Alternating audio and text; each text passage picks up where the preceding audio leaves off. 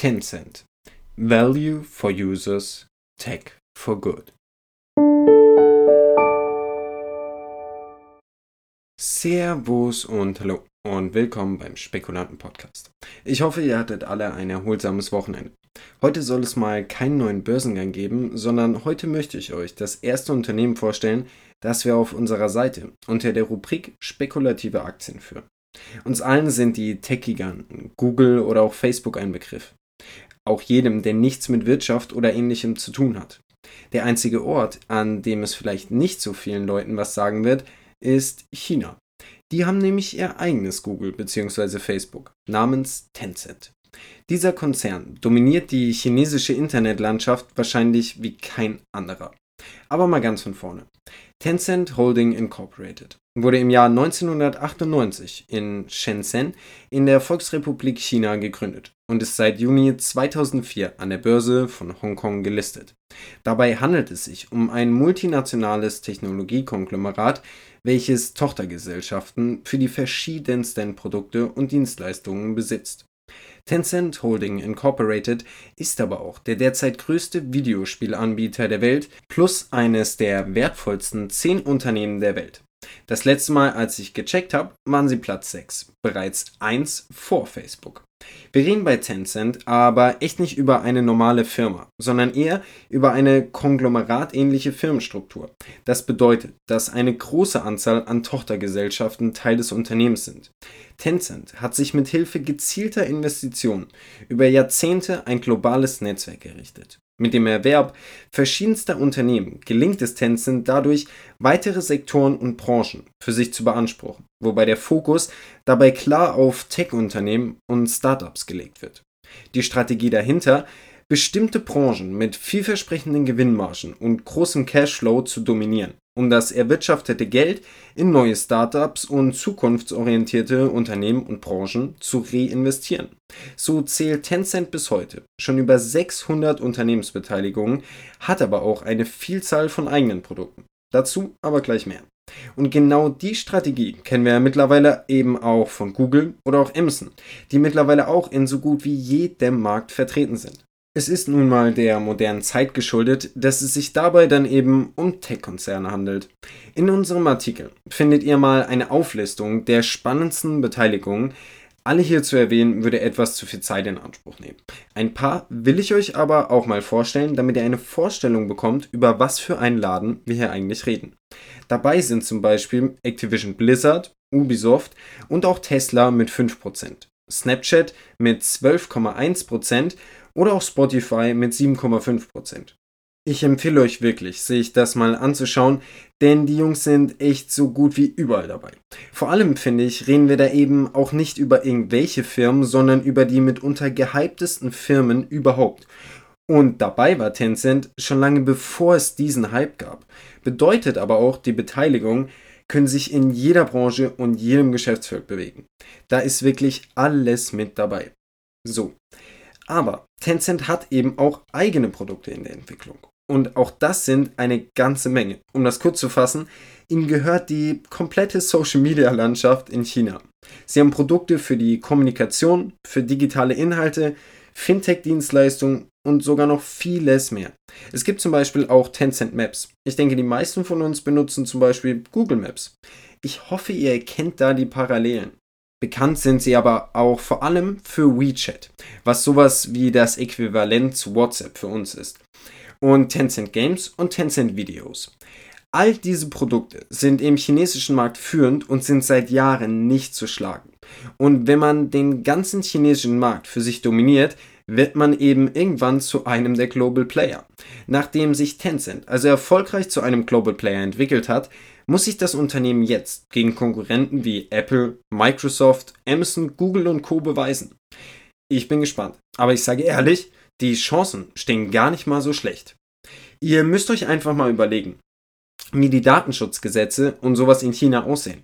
Tencent kann so viel mehr machen als Google oder Facebook.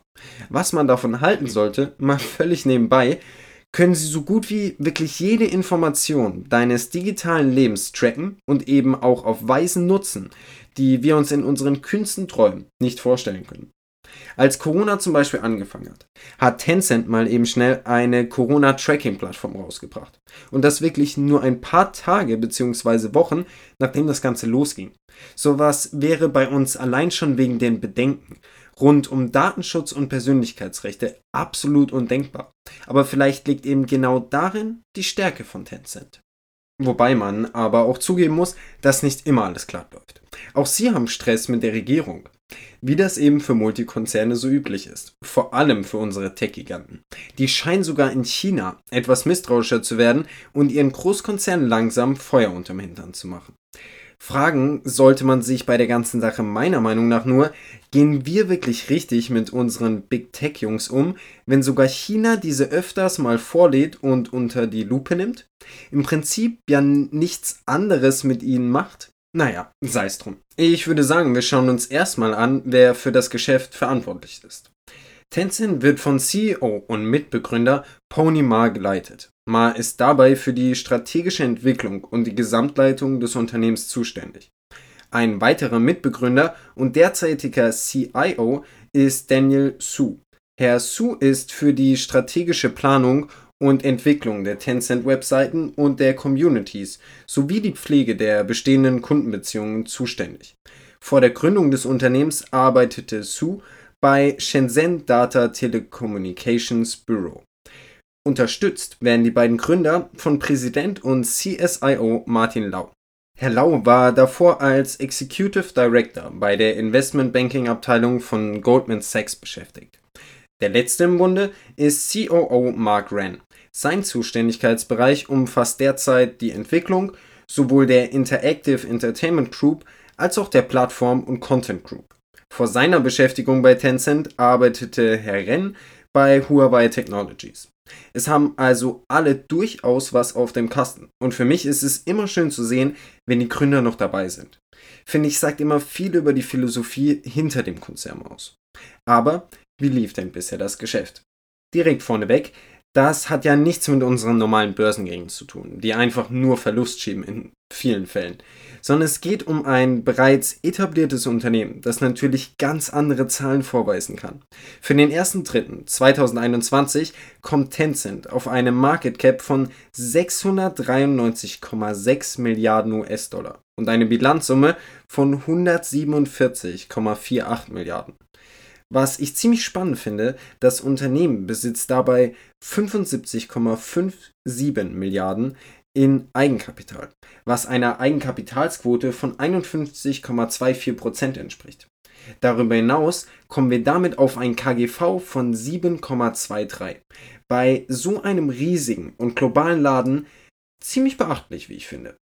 Was macht also der Kurs bisher? 2004 sind wir ca. bei 0,84 Hongkong-Dollar gestartet. Heute steht das Unternehmen bei 632. Ihr könnt euch ja ungefähr ausrechnen, was das an Prozenten bringt. Eine Menge. Langfristig gesehen kam der Kurs vor allem 2010 so richtig in Fahrt. Bis 2018 schaffte er es dann auch auf über 450 Hongkong-Dollar und brach danach auch langfristig gesehen mal wirklich ein, auf bis zu 280. Aber was soll ich sagen? Heute stehen wir eben bei 632. Wenn wir uns den kurzfristigen Chart mal genauer anschauen, sehen wir, dass Tencent zu den absoluten Corona-Profiteuren gehört. Klar, bei dem, was sie machen. Aber nachdem die Aktie im Februar diesen Jahres ein neues Allzeithoch erreichen konnte, musste sie auch wieder etwas einstecken. Wir sind aber noch weit von dem Stand von vor einem Jahr entfernt. Aber durchaus interessant, wie ich finde. Ich selbst habe mir Tencent das erste Mal bei einem Kurs von 35 Euro angeschaut, dann nochmal bei 50 und später bin ich dann auch rein. Aber ich konnte einfach nicht mehr zusehen, wie das Ganze nur noch nach oben läuft. Da lässt die FOMO auch mal bei mir grüßen. Bisher aber immerhin mit Erfolg. Ergo, einmal zur Klarstellung. Ja, ich bin privat in Tencent investiert, aber das soll im Leben keine Empfehlung für euch darstellen. Ich hoffe, das ist klar. Wie kam ich aber eigentlich auf das Unternehmen? Denn ich muss sagen, auch wenn es eines der größten Unternehmen der Welt ist, ist nicht viel darüber bekannt. Ich habe damals Minecraft gespielt. Zufälligerweise sogar mit einem der Gründer von den Spekulanten, Lars. Wir haben zusammen auf einem Server gespielt, der von den Hypixel Studios betreut wurde. Ich habe dann mal recherchiert und geschaut, ob man denn in diese Hypixel Studios investieren könnte. als die Meldung rauskam, dass sie gekauft wurden. Und sieh einer an, da bin ich dann bei Tencent gelandet. Und was ich da gefunden habe, war dann doch ein bisschen größer als der Minecraft-Server, von dem ich eigentlich profitieren wollte. Enttäuscht war ich aber nicht. Darüber hinaus steckt aber für mich mittlerweile viel mehr hinter einem Investment in Tencent. Also zum einen denke ich, dass man das schon irgendwo mit China gleichsetzen kann. Es handelt sich dabei um das größte chinesische Unternehmen, das handelbar ist und somit spielt es auch im Kampf Amerika gegen China eine ziemlich große Rolle. China ist aber mittlerweile eben auch ein Hammerabsatzmarkt für digitale Produkte. Das Zeug ist bei denen noch viel weiter integriert als bei uns. Du kannst im Prinzip dein ganzes Leben schon über Tencent Produkte laufen lassen. Moralisch habe ich da große Bedenken, aber ich sage auch ganz ehrlich, ich kann die chinesische Kultur gegenüber dem digitalen System nicht nachvollziehen bzw. gar nicht einschätzen. Ich sehe das Ganze einfach mal rein wirtschaftlich. Und da sehe ich in den Freiheiten, die Tencent besitzt, ein unfassbar großes Potenzial. Wie sie dieses am Ende nutzen, wird eh niemals von meiner Investmententscheidung abhängig sein. Glaubt mir, ich wünschte, es wäre so wenn ich nicht zu viel Zeit auf diesem Minecraft-Server verbracht hätte, wäre ich an der Stelle wahrscheinlich auch in den meisten Fällen raus. Denn ein Konzern, der wirklich alle Daten von dir besitzt und damit noch alles machen darf, ich denke, wir wissen, in welche Zukunft das laufen kann. Aber aus rein wirtschaftlicher Sicht ein super spannendes Investment. Behaltet aber immer im Hinterkopf, was so ein Investment wirklich bedeutet. Und damit verabschiede ich mich für heute wünsche einen guten Start in die neue Woche, bedanke mich fürs Zuhören und hoffe, wir hören uns bald wieder.